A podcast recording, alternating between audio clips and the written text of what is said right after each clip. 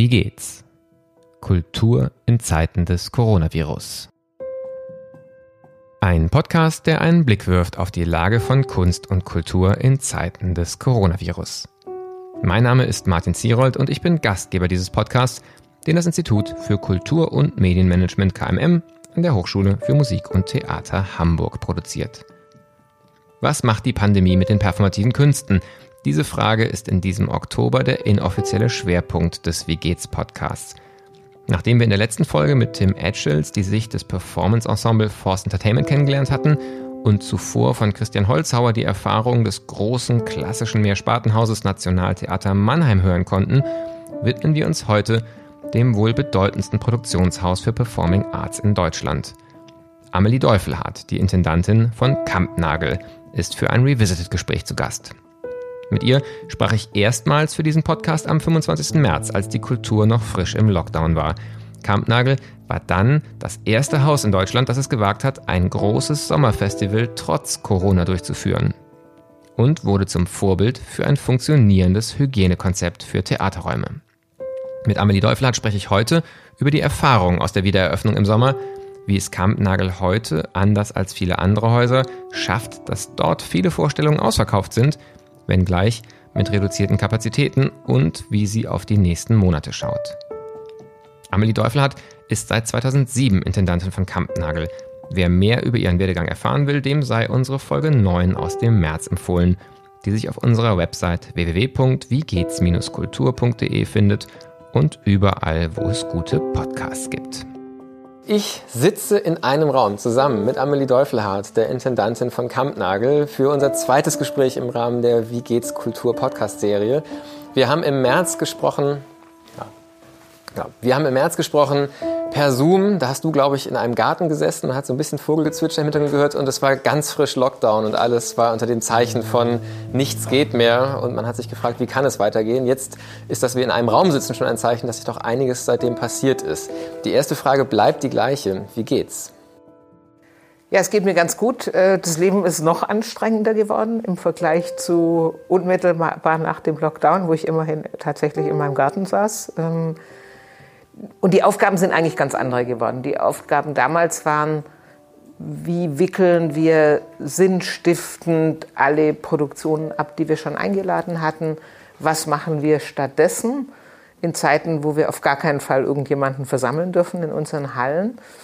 Und jetzt ist die Aufgabe, wie produzieren und arbeiten wir weiter in Zeiten von Corona und eben leider nicht in Zeiten, wo es bergauf geht, sondern eher schon wieder in Zeiten, wo die, Stahlen, die Zahlen steigen. Und ähm, ich kenne eine ganze Menge Menschen, die denken, der nächste Lockdown kommt gleich. Ich glaube das nicht, aber trotzdem äh, ist es anstrengend, äh, diese ganzen Corona-Regeln auf den Spielbetrieb umzubauen. Wir machen ja eigene Konzepte, äh, wo wir versuchen, in drei Stufen unsere Mitarbeiterinnen, die Künstlerinnen, die bei uns auftreten und unser Publikum äh, sicher durch einen Spielplan äh, zu führen.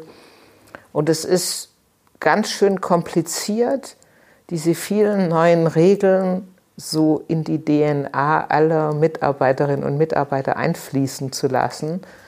Dadurch kommen sehr oft die gleichen Fragen. Es gibt ständig eine große Aufregung. Immer wieder ändern sich auch die Grundregeln, die Risikoländer ändern sich. Also es ist äh, ein bisschen kompliziert geworden zu arbeiten. Ja, ähm, ihr wart ja eines der allerersten Häuser, nicht nur in Hamburg, sondern deutschlandweit, die wieder Spielbetrieb angefangen haben und zwar nicht klein, sondern gleich ein ganzes Festival im Sommer auf die Beine gestellt haben. Und was ich bemerkenswert fand, war der Spagat, dass man das Gefühl hatte, eigentlich in der Öffentlichkeit gab es zwei Positionen. Es gab die radikalen, alles muss dicht sein und es gab die, die das Gefühl hatten, die sagten, ach, Corona ist halb so wild, lasst uns unsere Freiheiten nicht nehmen. Und ihr habt von auf eine ganz beeindruckende Weise geschafft, eine Position dazwischen zu finden, in der man das Gefühl hat, ihr habt jederzeit dieses Virus als Bedrohung sehr ernst genommen und zugleich gezeigt, dass Kultur dennoch möglich ist und live stattfinden kann. Vielleicht kannst du mal den Prozess erstmal davor beschreiben. Das war ja sicherlich auch eine Entscheidung, die nicht leicht gefallen ist, zu sagen, wir machen dieses Festival. Genau, das, das war tatsächlich ein Prozess, der sehr früh schon angefangen hat bin mir nicht ganz sicher, ob er in unserem ersten Podcast im März auch schon angefangen hatte. Aber wir haben eigentlich sehr schnell, nachdem wir alle Produktionen abgewickelt hatten, angefangen, haben digitale Programme, neue digitale Programme zu entwickeln. Wir haben uns damals auch entschieden, keine Archivarbeiten zu zeigen, sondern auch den Künstlerinnen und Künstlern, mit denen wir sonst gearbeitet hätten, wenigstens einen Teil von denen Aufträge zu geben. Und parallel dazu haben wir uns eigentlich entschieden, dass wir so schnell wie möglich auch wieder live gehen. Und zwar egal unter welchen Bedingungen der Versammlungseinschränkung. Und ähm, unsere erste Live-Kampagne war ja eine Plakatkampagne in der Stadt, wo wir mit Hashtags auf von uns damals angenommene, und wir haben sie auch nicht so schlecht angenommen, äh, äh, globale Folgen von Corona waren. Und äh, der zweite Schritt war neben der Entwicklung von Digitalen, dass wir ein erstes Mini-Festival entwickelt haben. Das war auch sehr gut, dass wir das vor dem Sommerfestival gemacht haben, das Live Art Festival, was normal ist ein kleines Festival, aber es war dann noch deutlich kleiner. Und wir haben unterschiedliche Aufträge gegeben an Künstlergruppen, die wir sehr gut kennen, denen wir auch so gut vertrauen, dass wir wissen, wenn wir ihnen einen Auftrag geben, unter den Bedingungen der Versammlungsbeschränkung zu arbeiten, von der wir noch nicht wissen, wie sie aussehen wird, bis Mitte Juni, wo das gestartet ist. Und wir haben die Aufträge im Mai gegeben. Und wir haben die Aufträge so gegeben, dass wir gesagt haben, ihr müsst Projekte entwickeln, die gegebenenfalls nur für zwei Zuschauer sind, weil das war der aktuelle Stand. Ich gehe zwar davon aus, habe ich damals gesagt, dass bis Mitte Juni vielleicht schon sich 20 oder 50 Menschen versammeln dürfen aber ihr müsst die Projekte quasi in zwei Versionen planen. Entweder eher so in Zweiergruppen, dass man zum Beispiel, wir haben ja dann so, God's Entertainment hat so eine Europatour gemacht auf unserem Gelände und teilweise auch Welttour mit großen Kunst, also zwischen großen Kunstevents und großen Sites, also Sehenswürdigkeiten. Und da, das haben wir eben so beschlossen, dass wir gesagt haben, entweder laufen da immer nur zwei alle fünf Minuten los oder wenn bis dahin mehr Leute kommen dürfen, machen wir es halt in 30er-Gruppen. Das gleiche, äh, die Geheimagentur hat ja mit diesem großen Erfolg gehabt mit einem Projekt, das hieß Unboxing. Das war quasi, es waren Performance-Boxen, die nach Hause geliefert wurden, also quasi Performance Delivery Service. Ähm, ein bisschen schon so das Projekt der Stunde damals, wo man sich nur noch hat Dinge liefern lassen. Und dann haben wir mit äh, Kindersdorfer Klassen ein Projekt gemacht über den Niedergang der Clubkultur in Abidjan und in Deutschland in Abidjan eigentlich schon sehr lange aus politischen Gründen, weil die, die Klabber, die Menschen, die nachts in Clubs sind, sind typischerweise auch Kritiker des autoritären Regimes. Und bei uns gab es und gibt es ja bis heute auch keine Clubkultur. Eine sehr interessante performative Reflexion, sogar mit, mit kleinen Partizipationsanteilen des Publikums. Und es war ein sehr guter Testlauf. Das war natürlich, wenn man denkt, wie, wie rechnet man normalerweise ein Festival, sagt man, ähm, okay, Sommerfestival oder Live Art Festival, 5000 Zuschauer, Sommerfestival, 35.000 Zuschauer. Ich glaube, dieses Festival hatte sowas wie 630 Zuschauer und man merkt plötzlich, man hat in ganz anderen Kategorien gedacht. Es spielte nicht mehr so die Rolle, kommen da viele Menschen hin, sondern spielte eher eine Rolle, wie können wir in den Zeiten interessant Projekte entwickeln, egal wie die Einschränkungen sind, was für uns natürlich auch ein Zukunftsstatement war, weil wir wissen ja auch bis heute nicht, wie die Einschränkungen eventuell wieder sein werden und entwickeln auch im Moment schon wieder parallel dazu, dass wir Programme in den Hallen entwickeln, auch schon wieder, falls mal wieder geschlossen werden sollte, Programme draußen. Und dieses Live Art Festival im Juni, das ging zehn Tage, das war, auch wenn es so klein war, war es trotzdem ein erster kleiner Test dann fürs Sommerfestival. Äh, das ist äh, kuratiert ja Andras Schiebold, der auch der künstlerische Leiter ist. Und das war ein sehr harter Weg für ihn, weil im März, äh, wie der Shutdown der Theater kam und dann auch der Städte, war das Festivalprogramm fast fertig. Was heißt, drei Menschen haben ein Jahr lang an einem internationalen Programm gearbeitet, neue Produktionen initiiert, ähm, mit Partnerinnen und Partnerinstitutionen auf der ganzen Welt. Ähm, ein Programm gemacht, was ja auch ein kuratiertes Programm muss ja auch eine gewisse Konsistenz haben, Bezüge aufweisen zwischen den unterschiedlichen Projekten. Und es war ganz schön schwer für Andras, sich Schritt für Schritt immer mehr von dem ursprünglichen Programm zu trennen. Wir haben auch super viel diskutiert in der Zeit, wie machen wir es, machen wir eher ein Großprojekt draußen, machen wir wirklich viele Projekte drin. Und am Schluss ähm, hat sich das Festivalteam entschieden, einen stärkeren Fokus auf unser Außengelände und quasi den, nur einen mittelgroßen Fokus auf die Hallen zu äh, legen. Sodass wir eigentlich, was glaube ich auch sehr gut war, so quasi für den zweiten großen Durchlauf, dass wir in den Hallen immer nur zwei bis maximal drei Produktionen gezeigt haben. Normalerweise bespielen wir alle Hallen, also es sind mindestens sechs Produktionen. Wir hatten natürlich, ähm, wie alle Theater, ähm, deutlich vermindertes Publikum in den Hallen, also nur circa je nachdem, wie gut es läuft, mit Gruppen, die sich anmelden, ein Viertel bis ein gutes Drittel der Zuschauer, die in die jeweilige Halle passen. Und dann kam eben die Entscheidung von Andrasch und seinem Team, äh, äh, auf den Garten drei Bühnen zu bauen. Das ist eine von vielen möglichen Entscheidungen, die man hätte fällen können. Aber das war eine Entscheidung einerseits dafür, dass wir einen großen Teil des Programms nach draußen verlegen, was im Nachhinein eine sehr gute Entscheidung war, weil die Menschen tatsächlich sich draußen wohlfühlen. Wir haben auch was gemacht, was wir normalerweise, der Garten ist ja wie so das prägende, ähm, das ist ja wie das Signature des Festivals. Also das ist das wichtigste Element, wenn jemand sagen würde, in, in zehn Jahren, wenn wir vielleicht schon nicht mehr da sind, was war das Sommerfestival damals? Würden alle sagen, ja, da war dieser traumhaft schöne Garten und da waren immer, manchmal sind da irgendwelche Nackten durchgerannt, also so kleine Kunstperformances. Da saß man bis tief in die Nacht bei lauen Nächten oder manchmal saß man unterm Dach, weil es geschüttet hat. Also der Garten, äh, äh, der ja auch immer transformiert wird in einen richtigen, riesigen Kunst-Sommergarten, ist eigentlich ein ganz prägendes Element des Festivals. Und die Idee, den Garten dann wirklich auch zum realen Zentrum, wo die meisten Zuschauer auch hinkommen, äh, zu machen, war eine Idee, die quasi nur das fortgeführt hat, was ohnehin schon da war. Der Garten war immer schon ein bisschen der Star des Festivals und jetzt äh, wurde er noch ein bisschen mehr zum Star gemacht. Und ähm, wir mussten uns dann auch entscheiden, den Garten abzuzäunen. Das hat was zu tun, also ab, richtig komplett zu umzäunen. Das hat was mit den Corona-Regeln zu tun, dass wir äh, ja alle Zuschauerinnen und Zuschauer ähm, registrieren müssen. Das ist heute überall so. Im Sommer hatten sich noch nicht alle so dran gewöhnt. Da fanden das manche auch lästig. Auch manche Journalisten fanden es lästig, obwohl man es machen musste. Jetzt haben sich ja alle daran gewöhnt, dass man sich überall registriert. Und haben uns aber auch entschieden, quasi keinen Eintritt zu verlangen, sondern nur so eine Art Schutzgebühr von drei Euro was ein ganz bisschen Einnahme schafft, natürlich trotzdem ein Riesenverlustgeschäft ist. Aber was die Niedrigschwelligkeit des Gartens erhalten hat, also selbst wenn man als Nachbar sagt, man geht da ein Bier trinken und da sieht man vielleicht auch noch eine kleine Performance und ein Konzert, manchmal sogar von bekannten Bands und man zahlt nur drei Euro, äh, dann ist es ein sehr gutes Angebot. Und wir wollten eben auch den Garten in dieser hohen Zugänglichkeit lassen und wollten keine ähm, Eintrittsbarrieren, indem man halt sagt, man verlangt 10 oder 15 Euro, was ganz normal gewesen wäre bei dem Programm, was stattgefunden hat.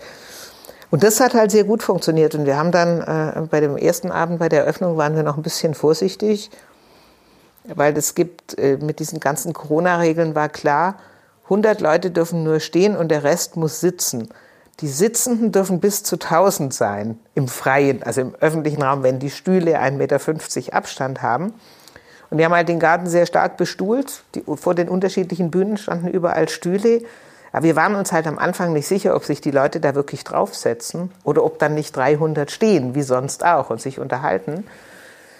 Und wir haben dann so beim ersten Abend schon gemerkt, es funktioniert super gut. Die Leute setzen sich gerne auf Stühle, wenn welche da sind, und haben dann zunehmend mehr. Und ähm, im Lauf des Festivals haben wir am Abend bis zu 700 Zuschauern im Garten gehabt, die sich aber auch so ein bisschen durchgewälzt haben. Also 500 konnten wir gleichzeitig haben durch die Bestuhlung.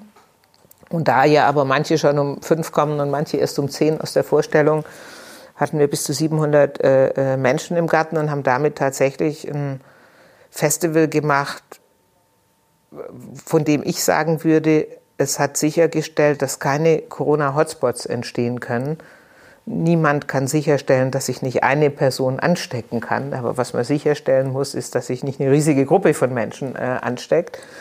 Und äh, ein Festival, wo sich unser Publikum extrem sicher gefühlt hat, ähm, das hat sehr gut funktioniert und trotzdem hatten wir über 17.000 Besucher am Schluss im gesamten Festival, also inklusive digitalen Raum, aber da kamen eher weniger Leute. Nach, sobald wir wieder auf Live geschaltet haben, sind unsere digitalen Vorstellungen deutlich abgesackt im Zuschauerinteresse.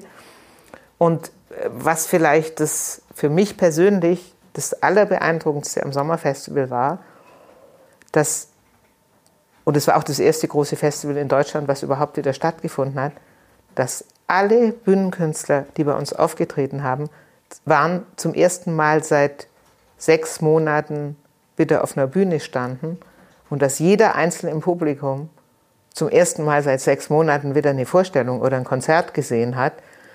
Und äh, natürlich auch unsere, unsere arbeitenden Menschen, das technische Personal, die ganzen Abenddienste, die waren auch alle zum ersten Mal, bis auf die Homeoffice Menschen, was bei uns natürlich nicht der ganze Betrieb ist, weil viele Menschen arbeiten bei uns ähm, handwerklich, körperlich, technisch. Oder auch die ganzen Menschen, die die Abendbetreuung machen, die waren auch zum ersten Mal wieder seit äh, fünf oder sechs Monaten äh, on Job.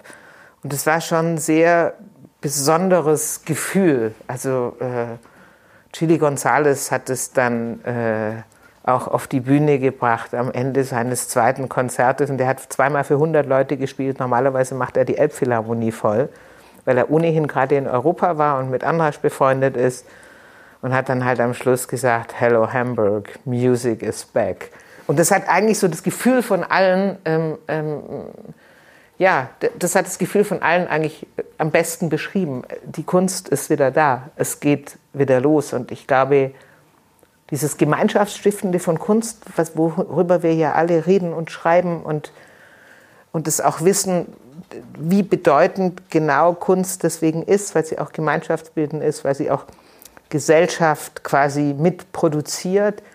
Das hat man sehr körperlich gespürt bei diesem Sommerfestival äh, in diesem Jahr, Special Edition. Und ähm, das war schon beeindruckend, weil so körperlich habe ich es vielleicht selber auch noch nie in meinem Leben gespürt. Da würde ich gerne auch nochmal einhaken, ähm, weil ich von anderen Häusern, ähm, vielleicht auch eher sagen, klassischeren Häusern im Vergleich, zum Beispiel mit Blick auf das Publikum höre, dass so dieses Gefühl in, aus dem Lockdown, wo es ja auch ganz viele Sonntagsreden gab und Zeitungsartikel, jetzt spüren wir, was uns fehlt, in dem Moment, in dem die Türen aufgehen, werden alle wieder strömen. Ähm, und das ist keineswegs in allen Häusern so, sondern viele haben vielleicht auch eher Angst, ins Haus reinzugehen, denken auch, es ist vielleicht noch für mich zu früh, das zu tun. Und du beschreibst jetzt eigentlich als erste der Gesprächspartnerin tatsächlich diese Einlösung des Gefühls. Da war eine richtige Lücke, auch ein Gemeinschaftserlebnis. Und jetzt konnte man es endlich wieder erleben. Hat das für dich was damit zu tun, dass ihr auch anders mit eurem Publikum umgeht und ein anderes Haus seid? Oder also ich glaube ja. Also ähm, ähm das war ganz, also auch schon bei den frühen Gesprächen im Mai, war es für mich super wichtig und auch für meine Dramaturgie und auch für Andras Siebold und sein Festivalteam, dass wir eigentlich weder, also dass wir nichts von den Programmteilen, die wir bisher machen, fahren lassen, aber dass wir auch weiterhin unter Corona-Bedingungen Theater als einen sozialen Ort weiter betreiben werden. Das heißt auch das davor und das danach was ja viele Theater abgeschafft haben. Da muss man dazu sagen, dass wir natürlich ein bisschen privilegiert sind durch den vielen Platz, den wir überall haben. Also im Sommer das riesige Außengelände, aber auch unser Foyer ist riesig. Das Restaurant ist ziemlich groß für ein Theaterrestaurant. Das hat wiederum auch eine große Außenfläche. Das heißt, ähm, wir produzieren mit unterschiedlichsten Strategien und ja auch mit vermindertem Publikum, dadurch geht es auch, mit dem großen Publikum, das wir normalerweise haben, ginge es ja gar nicht, produzieren wir weiterhin auch ähm, äh, das soziale Gathering, den sozialen Austausch, das Zusammenkommen und äh, das noch ein Glas Wein nach der Vorstellung trinken, das darf man ja alle.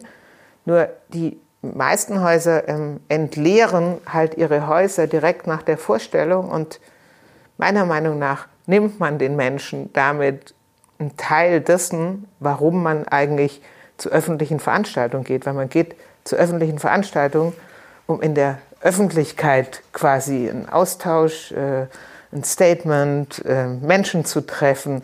Also man geht ja da auch hin, weil man Verbindungen zu anderen Menschen schaffen will, weil man über die Stücke, die man gesehen hat, auch reden will, diskutieren, weil man danach noch zwei Gläser Wein trinkt oder eins oder ein Bier.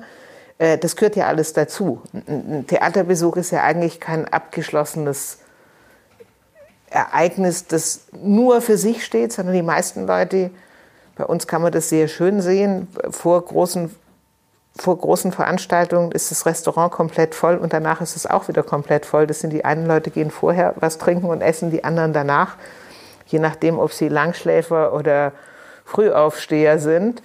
Und ähm, und da, da, das ist immer, und wir haben ja daran stark gearbeitet. Also für mich ist das auch, die, die, das Theater als sozialen Ort zu generieren, ist für uns quasi ähm, Teil unserer Programmation. Und wir haben dafür ja auch ganz unterschiedliche Tools in normalen Zeiten von den großen Tischen, wo wir das gesamte Publikum ab und zu im Jahr zu Wein und Käse einladen, bis zu Clubveranstaltungen manchmal auch über andere Orte im öffentlichen Raum, den großen Sommergarten. Also eigentlich versuchen wir mit unterschiedlichen Angeboten Menschen von jung bis alt möglichst lange auf dem Gelände zu halten.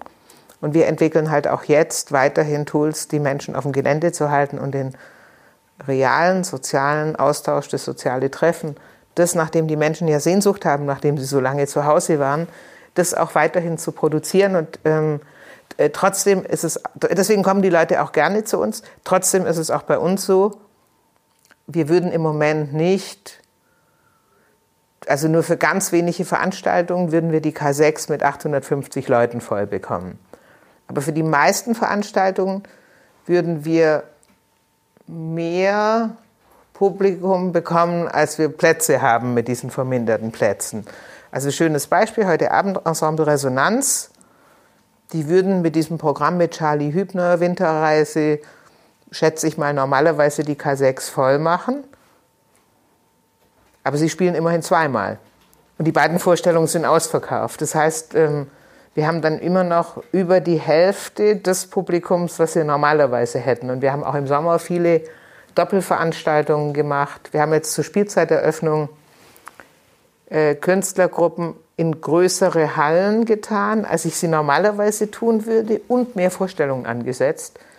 Und auch, ich muss sagen, das war recht optimistisch. Zu dem Zeitpunkt war mir noch nicht klar, wie wir das programmiert hatten, dass es möglicherweise zu, einem, zu einer nachhaltigen Ängstlichkeit beim Publikum in Bezug auf Hallen kommt. Also eigentlich haben wir da ganz optimistisch programmiert. Und trotzdem waren die Sachen bisher alle voll. Also Patricia May zum Beispiel, eine lokale Künstlerin, die auch ziemlich bekannt ist, da haben wir ein Solo in unsere zweitgrößte Halle getan, in die K2, haben statt normalerweise viermal, siebenmal gespielt. Und es war dann halt jeden Abend voll. Da würde ich dann auch sagen, deutlich mehr als die Hälfte des Publikums, das wir äh, normalerweise erreicht hätten.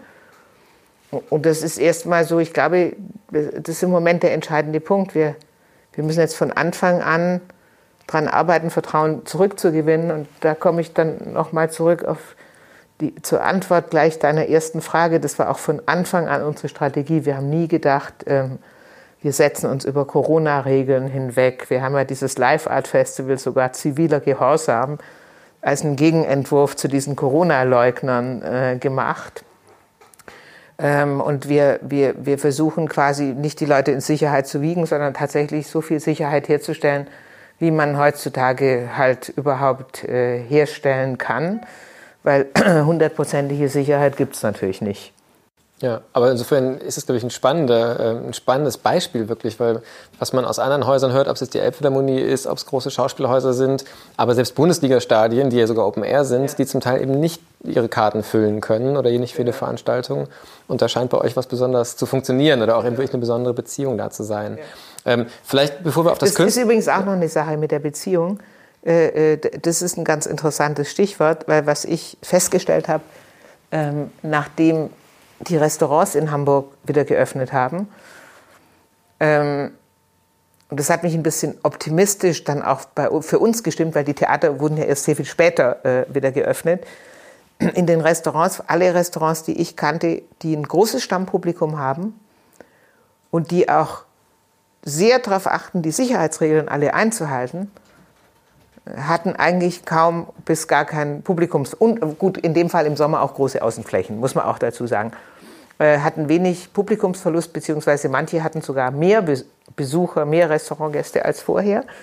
während die, die lax mit den Corona-Regeln umgegangen sind, also ich rede jetzt über Restaurants, nicht über Bars, da ist die äh, Situation noch mal ein bisschen anders in bestimmten Szenevierteln, die, die lax umgegangen sind, nicht darauf geachtet haben, oder auch Restaurants, die äh, eher touristisches Publikum haben, sind dann oft auch die nicht so interessanten Restaurants, die, die waren total leer. Also ich, ich glaube schon, dass das Stammpublikum eine Rolle spielt. Natürlich spielt auch die Altersstruktur des Publikums eine Rolle. Wobei ich bin mir sicher schon, dass ältere Leute grundsätzlich vorsichtiger sind, aber auch viele junge Leute sind sehr vorsichtig. Also die, auch die jungen Leute sind nicht alle so Harakiri-mäßig wie einige in Bezug auf Corona, sondern viele junge Leute zwischen, ich würde jetzt mal sagen, zwischen 25 und 45 sind auch extrem vorsichtig. Also nicht alle rennen irgendwie in die Clubs und, äh, und äh, bilden Corona-Hotspots. Ich kenne viele junge Leute, die sehr vorsichtig sind. Aber die Tatsache, dass unser Publikum sehr gemischt ist und im Durchschnitt auch jünger als an, an, als an ich würde sagen, allen Staatstheatern oder der Oper oder auch der Elbphilharmonie, das hat natürlich auch einen positiven Effekt. Wir wollen auf jeden Fall auch nochmal nachher über die Kunst sprechen und über die ja. Frage, was heißt eigentlich Situation für die Produktion, gerade auch eines internationalen ja. Hauses, wie ihr es seid. Aber weil wir gerade schon so ein bisschen bei den Zahlen sind, wie viel Publikum kommt, einfach die ganz naive Frage, ökonomisch funktioniert das wahrscheinlich vorne und hinten alles trotzdem nicht. Mhm. Ähm, wie sieht da die Situation aus, aktuell und vielleicht auch so ein bisschen, wie ist die Perspektive für Kultur in den nächsten Monaten und auch Jahren aus deiner Sicht? Naja, also ökonomisch sieht es so aus, dass es also Kampnagel ist ja wie die anderen Staatstheater auch. Wir sind ja geförderte Unternehmen, aber wir sind ja nicht äh, komplett gefördert, sondern ein Teil unserer, unseres, äh, unseres Jahresumsatzes ähm, ähm, kommt ja auch aus Einnahmen. Und ähm, in Bezug auf Kampnagel ist es so, wir haben drei Einnahmensäulen. Äh, die eine ist Vermietung, äh, die eine sind Drittmittel äh, das ist die größte. Also Geld, das wir per Anträge ähm, einsammeln, so übers Jahr. Äh, die zweite, das ist auch die zweitgrößte, sind die Einnahmen an der Box, also die Eintrittseinnahmen. Und die dritte sind Vermietungen. Die Drittmittellage ist im Moment noch stabil, weil, wie ja alle wissen, gerade wahnsinnig viele Gelder in äh, Kunst und Kultur auch gepumpt werden, Corona-Gelder, Neustartgelder und so weiter vom, vom Bund und auch vom Land. Und weil wir viele Drittmittel, die wir letzte Spielzeit schon akquiriert hatten, in diese Spielzeit äh, transferiert haben, weil ja die immer projektgebunden sind und weil wir viele Projekte geschoben haben. Das heißt, diese Einnahmesäule ist stabil. Die Eintrittsgelder, die sind ich würde mal schätzen, dass die auf ein Drittel bis ein Viertel fallen, weil wir ja nur ein Drittel bis ein Viertel der Zuschauer reinlassen dürfen. Das lohnt sich jetzt noch nicht so gleich am Anfang der Saison dazu eine Statistik zu machen. Vielleicht fallen sie auch ein bisschen weniger auf als auf ein Drittel. Das kann ich noch nicht genau beurteilen, wenn, weil wir sonst auch nicht alle Vorstellungen ausverkauft waren. Also das wird sich dann irgendwie so ausmeandern. Aber auf jeden Fall werden die äh, gar, sehr stark fallen und es macht auch eine umfängliche Summe und unser Vermietungsgeschäft, was sehr lukrativ ist und woran wir auch sehr stark arbeiten, weil für uns Vermietungen auch bedeuten, dass wir zusätzliches Geld für die Kunst akquirieren. Mm, das ist fast auf Null. Weil es gibt ja kein Veranstaltungsgeschäft mehr. Es gibt ja einfach keine großen Veranstaltungen mehr. Und wir versuchen, genau wie wir auch unsere äh, Kunst weiter produzieren, wir versuchen auch mit unseren Mietern weiterhin Events zu machen. Also zum Beispiel jetzt eine Vermietung, die dann demnächst ist, ist das Krimi-Festival. Aber da wir ja nur noch ein Viertel der Plätze anbieten können, äh, zahlen unsere Mieter auch, wenn überhaupt, nur noch ein Viertel der Miete. Und wir machen das eher, um quasi Kontinuität in diesen Kooperationen zu bewahren, weil das tatsächlich dann überhaupt nicht mehr lukrativ ist weil ja unser Personaleinsatz, sobald wir spielen, genau der gleiche ist wie sonst. Also wir haben natürlich keine Kurzarbeit mehr, wir spielen ja wieder ganz normal. Ähm, äh, das heißt, wir werden auf jeden Fall, wenn das die, also ich würde mal sagen, dass wir, wenn das jetzt die ganze Spielzeit so weitergeht, dann machen wir auf jeden Fall ein ordentliches Minus und mit dem sind wir aber auch schon angetreten in unserem Wirtschaftsplan. Also wir mussten das schon vorher ausrechnen wie wir im Mai den Wirtschaftsplan vorlegen mussten, was natürlich auf eine Art total absurd war, äh, der Kulturbehörde äh, und, und unserem Aufsichtsrat, habe ich überlegt, ob ich sage, ich mache das nicht. Ich kann doch nicht sagen, was wir jetzt das ganze Jahr spielen werden. Habe mich dann aber entschieden, es doch zu machen, weil ich dachte, wenn ich keinen Spielplan mache oder zusammen mit meiner Dramaturgie, wenn wir keinen Spielplan machen, dann kann ich auch das Minus nicht ausrechnen. Und wenn ich es vorher ausrechnen kann, habe ich natürlich viel bessere Chancen, dass es uns auch ausgeglichen wird.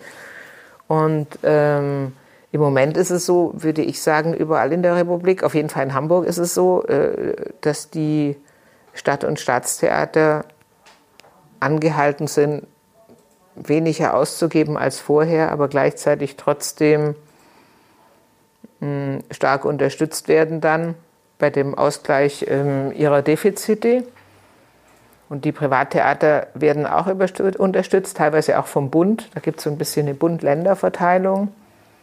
Und auch die ähm, freie Szene wird tatsächlich ähm, geradezu überschüttet mit Bundesprogrammen, die leider eine sehr kurze Laufzeit alle haben, äh, nämlich überwiegend bis Ende September wo ich ein bisschen skeptisch bin, ob in der kurzen Zeit überhaupt so viel Geld ausgegeben werden kann.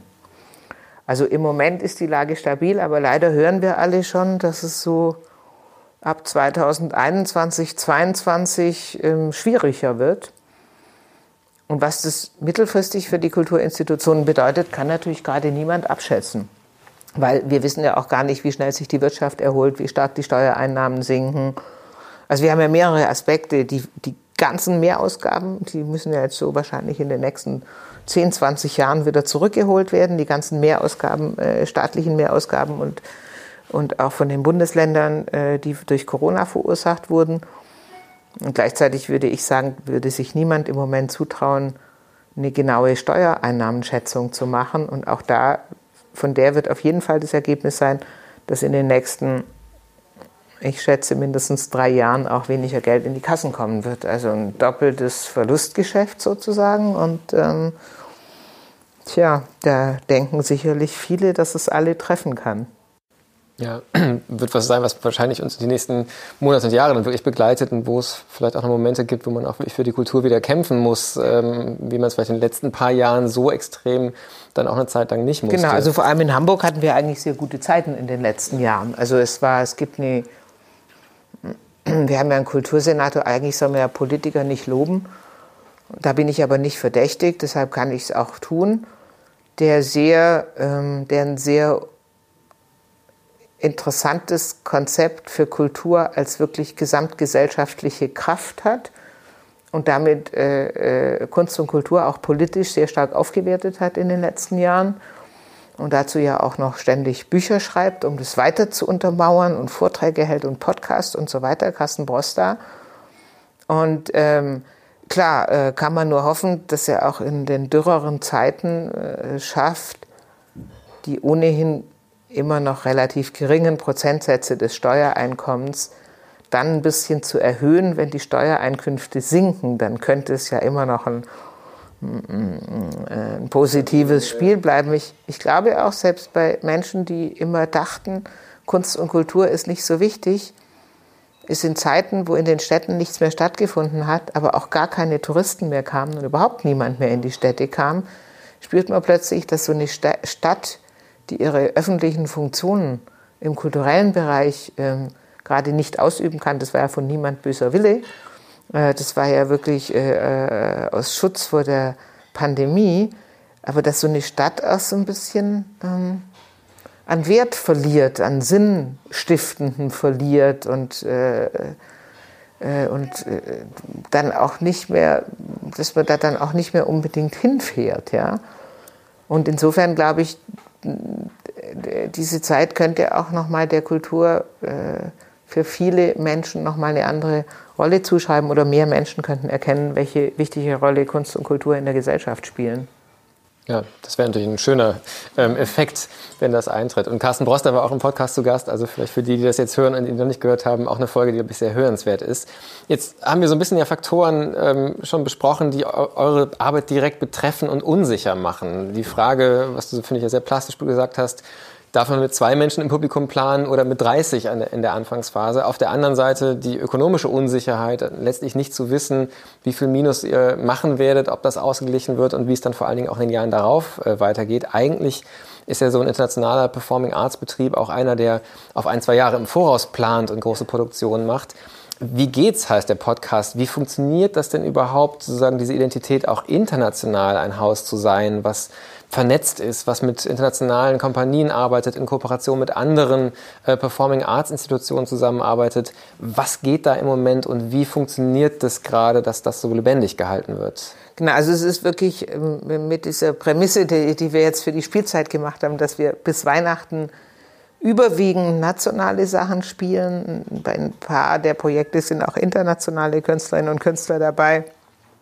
Ähm, über diese Entscheidung bin ich auch sehr froh, dass wir die gefällt haben, weil ich jetzt sehe, jedes einzelne internationale, wobei wir nur Projekte aus Europa haben, äh, ist extrem kompliziert geworden. Mm, wir haben mit ständigen wechselnden und immer inzwischen neuen weiteren Risikoländern zu tun. Wir haben auch Künstlerinnen und Künstler, die in Deutschland leben, aber ein internationales Ensemble haben, das dann teilweise hergeholt werden muss. Jetzt haben wir gerade den Fall mit äh, Laurent Chetoine, der sein äh, Beethoven-Projekt bei uns macht, übernächste Woche oder nächste Woche und wo zwei, Künstler, zwei seiner Musiker kommen aus Frankreich, einer aus Albanien. Die jetzt herzuholen, ist wahnsinnig aufwendig. Wir haben ein paar dänische Projekte jetzt auch im Herbst. Also es ist, äh, das ist äh, äh sehr aufwendig und wir starten ja im Januar auch wieder mit interkontinentalen Projekten. Eines davon hatte immerhin, ähm, äh, Wakat von Serge Aimé Koulibaly, hatte immerhin, kommt aus Burkina Faso, ist natürlich auch Risikogebiet, aber wie ca. 125 weitere Länder. Ähm, äh, der hat mit seiner Kompanie immerhin die Uraufführung, das war ursprünglich eine Ruhrtriennale Produktion. Die Ruhrtriennale ist abgesagt worden. Auch in vielen Ländern international wird alles abgesagt. Es gibt ähm, äh, äh, es gibt äh, Städte und Länder, wo man schon weiß, dass im ganzen, in dieser ganzen Spielzeit überhaupt nicht mehr gespielt wird. Das macht quasi das internationale Produzieren extrem kompliziert. Also bei Koulibaly zum Beispiel aus Burkina Faso habe ich gute Hoffnung, weil ich das Stück vor vier Wochen gesehen habe oder vor drei.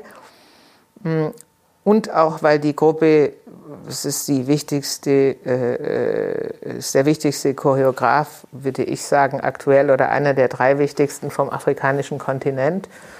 Ähm, der hat einen sehr erfahrenen europäischen Manager, der viele große Gruppen auch managt und da bin ich relativ guter Hoffnung, dass uns mit dem zusammen das gelingt, die aus Burkina Faso wieder herzukriegen. Ein anderes Projekt, Bruno Beltrao, auch ein ein Projekt, das entsteht, der ist aus Brasilien, ein sehr wichtiger Choreograf, der im März Premiere haben sollte, äh, hat Risikogebiet. alles Risikogebiet, hat vor kurzem die Produktion so gut wie abgesagt bzw. verschoben auf ein halbes Jahr später, weil die nicht proben können in Brasilien. Es gibt keinerlei Versammlungsmöglichkeiten momentan. Also sie, sie sind eigentlich noch in der Lockdown-Phase. Es gibt keine Möglichkeiten zu proben. Das ist ein großes Projekt, international extrem vernetzt. Hm, das verschieben wir und so gehen wir halt Produktion für Produktion durch. Bei denen, die wir, bei den interkontinentalen, die wir jetzt für die zweite Spielzeithälfte verschieben müssen, das ist ja auch so was, verschieben ist ja normal das Schlimmste, was einem passieren kann. Jetzt ist man da plötzlich ganz gelassen und sagt, ja gut, äh, dann verschieben wir es halt. Und jetzt ist die neue Strategie, wenn wir was Interkontinentales verschieben, laden wir dafür lieber was Europäisches ein. Dann ist es noch ein bisschen einfacher. Auch in, in, in, in Chile ist auch immer noch Lockdown. Also in vielen der Ländern, mit denen wir kooperieren, in vielen Ländern gibt es auch kein Geld mehr für die Kunst. Immer noch werden Festivals abgesagt. Das heißt, es fehlt auch teilweise an Koproduktionsgeldern, ähm, an der Verlässlichkeit, dass Tourpläne noch funktionieren. Das, das wirkt sich auch wieder auf Kosten aus. Also wenn ich, normalerweise versuchen wir ja immer mehr, gerade auch in Zeiten von Klimawandel, dass wir nicht mehr so singulär äh, die Arbeiten zeigen, sondern dass wenn wir jetzt eine Gruppe aus Chile holen, dass wir sagen, wir gucken, dass wir noch fünf Partner in Europa finden, was wiederum sehr lange Planungen voraussetzt. äh, und die Projekte dann hintereinander zeigt und damit nicht für jedes Projekt in Europa neu geflogen werden muss von einer 20-köpfigen Kompanie. Und diese ganzen Sachen, also eigentlich jede einzelne Strategie des internationalen Produzierens steht im Moment auf etwas töneren Füßen. Also alles an jedem Ecke und an jedem Ende kann es zusammenbrechen. Und da ist für mich jetzt immer noch das Unwahrscheinlichste, dass jemand Corona bekommt aus so einer Truppe, was natürlich auch passieren kann. Das ist fast noch das Unwahrscheinliche. Es kann natürlich auch passieren, dass hier welche Corona bekommen und deshalb nichts machen kann. Ist auch unwahrscheinlich, weil wir auch in unseren internen Abläufen äh, eigentlich versuchen, die Sicherheitsregeln durchzusetzen und die Abstandsregeln. Also das ist noch fast das, wovor ich immer, das finde ich noch am unwahrscheinlichsten, aber es kann jederzeit in jedem Land, mit dem wir gerade kooperieren, wieder ein Lockdown kommen. Es können Aus, kann Ausreisebeschränkungen geben, es kann Einreisebeschränkungen geben. Es können Co-Produzenten rausfallen, weil sie keine Gelder mehr bekommen. Also wir sind in einer unsicheren Situation, in der ich zumindest, seit ich in diesem Feld arbeite, die Situation ist so unsicher geworden, wie sie, wie sie noch nie war. Das heißt, also man arbeitet plötzlich, hat ja auch was Schönes. Man sagt dann, früher hat man immer dann so Sätze gesagt, man arbeitet ins Offene, das klingt ja auch toll, kreativ, man legt nicht alle Wege fest, aber trotzdem haben wir normalerweise, was wir auch müssen, einen Spielplan festgelegt. Und plötzlich merkt man, es ist gar nicht so schlimm, was ab, abzusagen. Absagen sind für Theaterleute einfach das Schlimmste, was man machen kann. Und wenn man öfter mal absagt, gilt man als instabiler Betrieb. Ja? Also dann kann man einfach seinen Job nicht. Die Zeiten haben sich geändert. Wenn man was verschieben muss, verschiebt man es halt. Ja? Ensemble Resonanz, schönes Beispiel, sind Corona-bedingt äh, äh, das Stück, was wir heute Abend äh, hier zweimal zeigen. Das sollte eigentlich im Schauspielhaus äh, stattfinden. Corona-bedingt äh, konnte das Schauspielhaus es nicht machen. Und dann haben sie uns vor ein paar Wochen gefragt, ob wir es aufnehmen können. Und wir hatten zufällig äh, an dem Abend und den Tag vorher, den man zum Aufbau hat, äh, äh die K6 frei oder den zwei Abend, die man vorher zum Aufbau braucht oder zwei Tagen. Und dann haben wir das übernommen und die haben das erst vor drei Wochen haben wir es zusammen angekündigt, steht nicht mal in unserem Programmheft und ist heute trotzdem ausverkauft. Also das ist schon so, normalerweise würde ich sagen, das können wir doch gar nicht so kurzfristig ankündigen, wer soll denn da kommen und so, aber plötzlich stellen sich alle auf flexiblere Zeiten ein. Ja, man guckt auch mehr im Netz, ob sich irgendwas verändert und äh, geht dann schon, aber es ist, äh, es ist schon auch kompliziert und es ist auch kompliziert auch die ganzen Mitarbeiterinnen mit einem gewissen Sicherheitsgefühl für sich selbst, aber auch mit einem sicheren Umgang, wie sie mit anderen, weil bei uns kommen ja ständig Leute rein, Künstlerinnen aus unterschiedlichsten Ländern, wie man auch diese Sicherheit vermitteln kann, dass man hier, äh, äh, mm, äh dass, dass man hier ähm, gut arbeiten kann, das ist schon ganz schön komplex und viel reden. Also ich rede ja eh gerne viel, aber jetzt manchmal denke ich, dass ich fast zu oft immer wieder das Gleiche sagen muss. Also ganz neue Anforderungen auf jeden Fall. Genau, auf jeden Fall. Und was ich auch immer sage im Betrieb, und ich finde auch, das wird immer, äh, das wird immer besser, dass Corona jetzt nicht wie so ein Thema über allem schwebt, wo man immer denkt, wer kann denn dieses Thema für uns regeln, sondern dass es einfach dass es im Prinzip in die DNA jedes einzelnen Vorgangs und jedes einzelnen Mitarbeiters reingehen muss. So wie wir auch, wie wir alle immer ganz genau wussten, wussten, wie die Abläufe sind, von der Idee für eine Produktion, bis wir sie, äh, bis wir sie zur Premiere bringen. So ist es jetzt immer noch nur, dass in jeden einzelnen Vorgang Corona auch noch dazukommt und man dafür jetzt erstmal wieder so eine Routine entwickeln muss, dass es einfach immer dazugehört, was sind die Regeln und so. Und so langsam sind wir, und es reicht auch nicht, wenn das eine Abteilung macht, weil die Dramaturgie muss schon vorher mit den Künstlerinnen drüber reden, äh, was bedeutet das eigentlich für die Bühne, was bedeutet Corona eigentlich für die Bühne, wie sind die Abstände da. Dann kommen die Produktioner, die müssen sich das in der Organisation überlegen. Dann kommen die Techniker, die gucken dann wieder drauf und sagen, die halten keine Abstände. Dann kommt wieder jemand aus der Dramaturgie und guckt, ob sie Abstände halten und so weiter. Das heißt, der Vertrieb ist extrem ähm, auch äh, mit äh, Corona mh, vor neuen Herausforderungen. Zwar dürfen sie nur weniger Karten verkaufen, dafür muss man Leute ständig umsetzen und jeden Sitzplan einzeln machen, weil wir auch in Gruppen verkaufen und, und so weiter. Das heißt, der ganze Betrieb muss das wie so, in jedem Vorgang ist halt ein Punkt immer auch Corona. Und am Anfang gab es so den Ruf, wir brauchen den Beauftragten, der uns das alles abnimmt. Und natürlich haben wir einen Sicherheitsbeauftragten, das haben alle Theater. Aber ich habe halt immer gesagt, nein, der Beauftragte hilft uns nicht. Wir müssen uns alle selbst beauftragen, mit dem Thema umzugehen, weil wir können die Verantwortung für das Thema kann kein einziger äh, an der Eingangstür ablegen. Und da ist dann eigentlich ähnlich wie die ganzen großen Herausforderungen, ob es jetzt Nachhaltigkeit oder Digitalisierung genau. ist, genau. wo man es eben nicht mit einer sagen abgesonderten Strategie genau. hinkriegt, sondern genau. eigentlich ist es kann nur eine äh, äh Komplettstrategie von einem Haus sein, wo auch alle äh, involviert sind und da das funktioniert inzwischen wirklich sehr gut, dass alle Verantwortung übernehmen und gleichzeitig ist ja dieses so eine Komplettüberprüfung aller Routinen damit auch verbunden, die auch ganz interessant ist. Ja? Also dass man plötzlich, also ich rede plötzlich zum Beispiel mit vielen Mitarbeitern aus Abteilungen, die nicht so ganz nah vorher an meinem Bereich waren, viel mehr, weil man neue Strategien entwickeln muss, wie man bestimmte Dinge umsetzt. Und ein bisschen macht es auch also es ist auch anstrengend, aber ich glaube, einigen macht es auch ein bisschen Spaß, dass man sich da auch so, dass man bestimmte Routinen nochmal neu hinterfragen und dann auch neu wieder erfinden muss. Führt uns vielleicht schon so zu einer meiner von drei eher kurz gemeinten Abschlussfragen. Ähm, und die eine wäre genau das. Also sagen, wenn man jetzt sagt, Corona ist sicherlich in vielen Punkten eine Herausforderung und in manchen Punkten vielleicht auch wirklich eine, eine katastrophale Situation, ähm, gesellschaftlich, gesundheitlich. Ähm, wenn man das aber mal voraussetzt, gibt es was, wo du sagst, dass du auch dankbar bist für äh, sagen, eine Facette äh, von Erfahrung, die du gerade machst? Oder ist eigentlich alles eher ein das Beste aus etwas machen, was in sich aber diese katastrophalen Züge hat?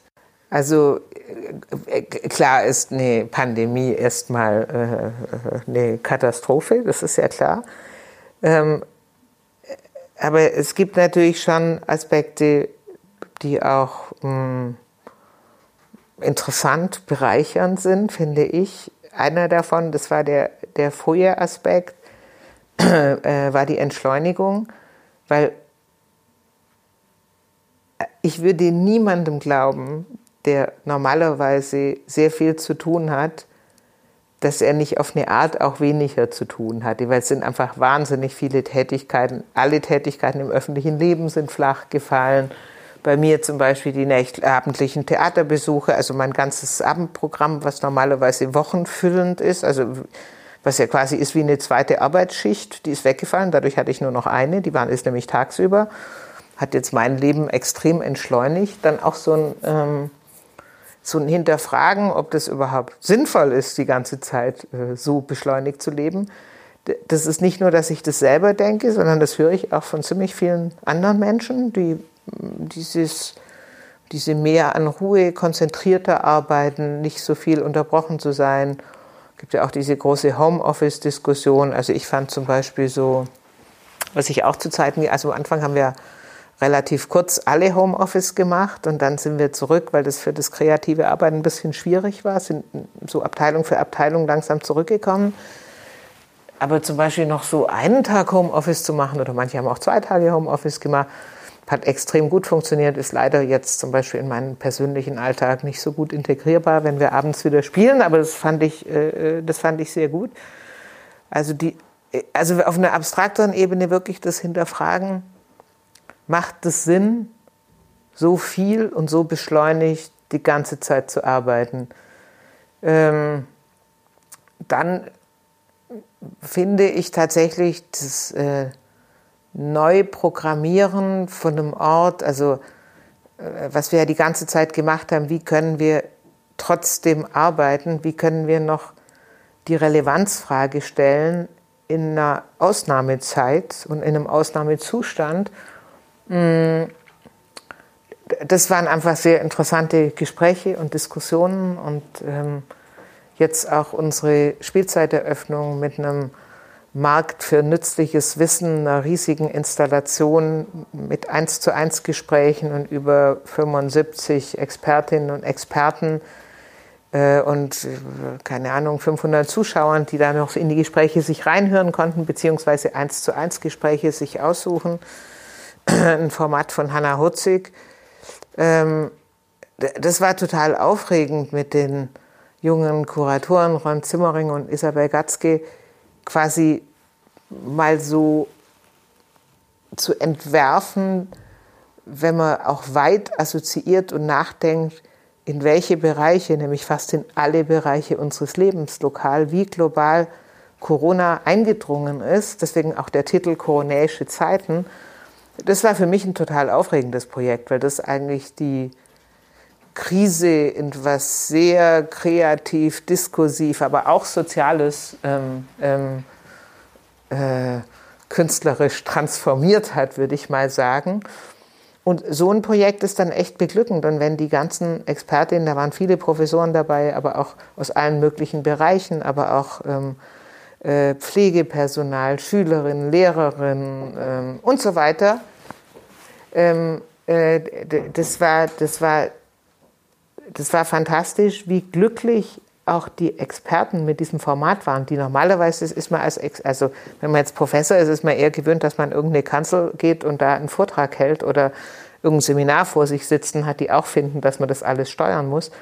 Das war ein Format, wo man quasi gemeinsam in einem Raum saß mit vielen anderen und ähm, über die Krise zwar in eins zu eins Gesprächen geredet hat, aber verbunden mit den anderen, die auch über die Krise reden. Und das ist halt für mich ein, ein, ein fantastisches Bild. Das ist ein Format, das es schon lange gibt, aber für mich ist es halt ein fantastisches Bild, wie man eigentlich gemeinsam und gleichzeitig alleine forschen kann. Also jeder forscht für sich alleine, aber in dem Fall sitzen alle in einem Raum und sprechen über und unterhalten sich über ihre Forschung. Und äh, sowas ähm, finde ich dann beglückend, genau. Auch sich zu überlegen, wo ist eigentlich wie können wir auf eine interessante Art und Weise, ohne dass wir jetzt sagen, wir machen immer Corona-Programm, Corona in unsere Programmation bringen. Also ein anderes Beispiel ist ein Projekt, was ich bestimmt schon seit zehn Jahren immer mal denke, ich würde es gerne machen, aber mir fiel nie so richtig ein, warum, ist Allee der Kosmonauten von Sascha Walz. Das erste Stück, mit dem sie die Sophiensäle eröffnet hat, die ich dann später sieben Jahre geleitet habe in Berlin. Ein Stück, wo es eigentlich um das Leben einer äh, mittelgroßen Familie über drei Generationen im Plattenbau von äh, Marzahn, äh, also Allee der Kosmonauten von Ostberlin ging. Ein Stück, das eigentlich, mit dem Sascha Walz eigentlich in der Nachwendezeit eine ostdeutsche Familie sozial unter die Lupe genommen hat, dass man jetzt plötzlich ganz anders liest. Man, man liest es jetzt wie eine downgeschattete Familie und all ihren Konflikten also Menschen, die einfach äh, eine relativ große Familie, die gemeinsam in einer Wohnung ist, weil die kommen in dem Stück da auch nie raus. Und plötzlich hat man auf das Stück eine andere Perspektive. Und plötzlich habe ich den Grund gefunden, warum man es jetzt eben sinnvollerweise einladen kann. Und diese Prozesse machen halt schon Spaß. Oder auch das Stück aus Burkina Faso, was ich gesehen habe, wo einfach total klar ist, dass ein Stück, was sich eigentlich mit der Angst vor dem anderen beschäftigt, wo es auch sehr stark um Migration und Grenzen gehen sollte, plötzlich so ein fast ein Stück, das in, äh, in Corona-Zeiten entwickeln wurde, fast so ein koronäischer Tanz auf dem goldenen Vulkan mit einer Aschelandschaft ist, wo man sehr assoziativ eigentlich das erfasst, diese Zeit, in der wir gerade leben. Genau, also insofern gibt es auch ähm, durchaus äh, Aspekte, wo ich das interessant finde und ich glaube, wir sind tatsächlich auch da als Kunstschaffende und äh, auch die Künstlerinnen und Künstler, mit denen wir arbeiten, in solchen Krisenzeiten ähm, ernsthaft auch zu intervenieren, zu reflektieren, was beizutragen und äh, genau jetzt bei uns speziell auf Kampnagel auch das Soziale weiter anzustiften. Ja, wir müssen zum Ende kommen. Du musst auch gleich rüber und äh, beim Ensemble Resonanz begrüßen. Ähm, meine Schlussfrage ist insofern vielleicht wirklich nochmal ganz zugespitzt, auch eine anspruchsvolle, die schon die Brücke sein kann zu einem vielleicht dritten Gespräch in einigen Wochen oder Monaten. Ähm, das ist die Frage, ob es für dich Themen gibt, die zu kurz kommen in dieser großen Aufmerksamkeit auf das Koronäische, wie du es so schön gesagt hast. Also vielleicht Dinge, die auch wichtig sind, aber überlagert werden und deswegen gerade nicht die Aufmerksamkeit haben, die sie haben. Ja, also wenn wir gerade mal am heutigen und gestrigen und vorgestrigen Tag äh, waren und es geht einfach nur noch um, um Donald Trump und, und seine Corona-Erkrankung, die ja auch von manchen angezweifelt wird. Ich glaube ja durchaus, dass er Corona hat, ja inklusive seines ganzen Stabes, dann kann man sagen, ja, es gibt viele Themen, die gerade zu kurz kommen. Wie ist es eigentlich, äh, wie ist die Situation im Moment mit Corona und den Flüchtlingscamps? Wie geht es den Leuten da? Da hören wir gerade echt noch viel weniger denn je. Äh, äh, was ist in Slums, in Megacities überall auf der Welt gerade los? Da hören wir auch wenig. Ähm, was ist mit autoritären Regimen? Was ist mit Grenzen? Was ist mit Abschiebungen? Also es gibt ganz viele kritischen Themen, die wir eigentlich schon, also hier auf Kampnagel schon immer verhandeln, die auch global schon seit Jahren im Raum stehen. Äh, äh, Klimawandel ist auch äh, thematisch nicht mehr so groß, wie es jetzt vor Corona war. Das heißt, Corona hat natürlich ein wahnsinniges Potenzial, obwohl die Themen verschärft werden und man sie eigentlich noch deutlicher sehen müsste, einfach, dass ganz viele wichtige Themen zurückgedrängt werden und ähm, ich mache mir natürlich auch Sorgen, dass Zukunftsthemen nicht mehr angepackt werden, wenn weniger Geld da ist, weil das ist ja, worum es eigentlich immer geht. Wofür wird Geld ausgegeben? Die Corona-Gelder werden ja im Moment leider eher so ausgegeben, dass man alles versucht, gerade noch am Laufen zu halten. Irgendwie kann ich es verstehen, aber ich kann es auch auf eine Art nicht verstehen, weil man könnte ja auch sagen, man packt jetzt mit diesen, noch nie wurde so viel Geld angefasst in der Geschichte der Bundesrepublik. Wir hauen das mal in die großen Zukunftsaufgaben rein und gehen systematisch vor. Es wäre allerdings nur gegangen, wenn da vorher die Konzepte schon in den Schreibtischen gelegen werden, wären. Und ich befürchte leider, dass sie da nicht lagen. Und äh, deshalb ist es mehr so Gießkannengeld überall hin, dass nichts schnell pleite geht. Aber die einzigartige Chance, die wir gehabt hätten, richtig viel Geld in die Hand zu nehmen, um äh, Technologien der Zukunft und äh, auch andere zukunftsträchtige Projekte jetzt ähm, ernsthaft äh, aufzustellen, die ist leider schon verpasst. Das ist jetzt nicht ein unschöner Moment, um ein Gespräch zu enden und zugleich äh, kann ich dieser Analyse eigentlich nur zustimmen. Ähm, was ich vielleicht mitnehme aus dem Gespräch, um noch was Positives äh, an den Schluss zu stellen, ist dieser Gedanke des Theaters oder auch dann der Kultur als einen sozialen Raum, einen sozialen Ort der Begegnung und der Beziehung ähm, und einer, der dann vielleicht auch ein Ort sein kann, wo dann doch das nochmal eingefordert werden kann und vielleicht doch auch wieder Möglichkeiten eröffnet werden können. Ich fände es unglaublich spannend, wenn wir vielleicht wirklich in ein paar Wochen, Monaten schauen, wie dieser Prozess weitergegangen ist. Ja, und sagen, super gerne. Für heute vielen, genau. vielen Dank für deine Zeit. Sehr gerne. Das war's für diese Ausgabe des Podcasts Wie geht's? Kultur in Zeiten des Coronavirus. Links zum Gespräch gibt es wie immer auf unserer Website www.wiegehts-kultur.de. In der nächsten Folge ist die Cellistin Julia Hagen für ein Revisited-Gespräch zu Gast, die unter anderem berichten wird, wie es sich anfühlt, für Konzerte zu proben, von denen sie nicht weiß, ob sie jemals stattfinden werden. Ich freue mich auf die kommenden Gespräche. Bis bald. Passen Sie gut auf sich auf.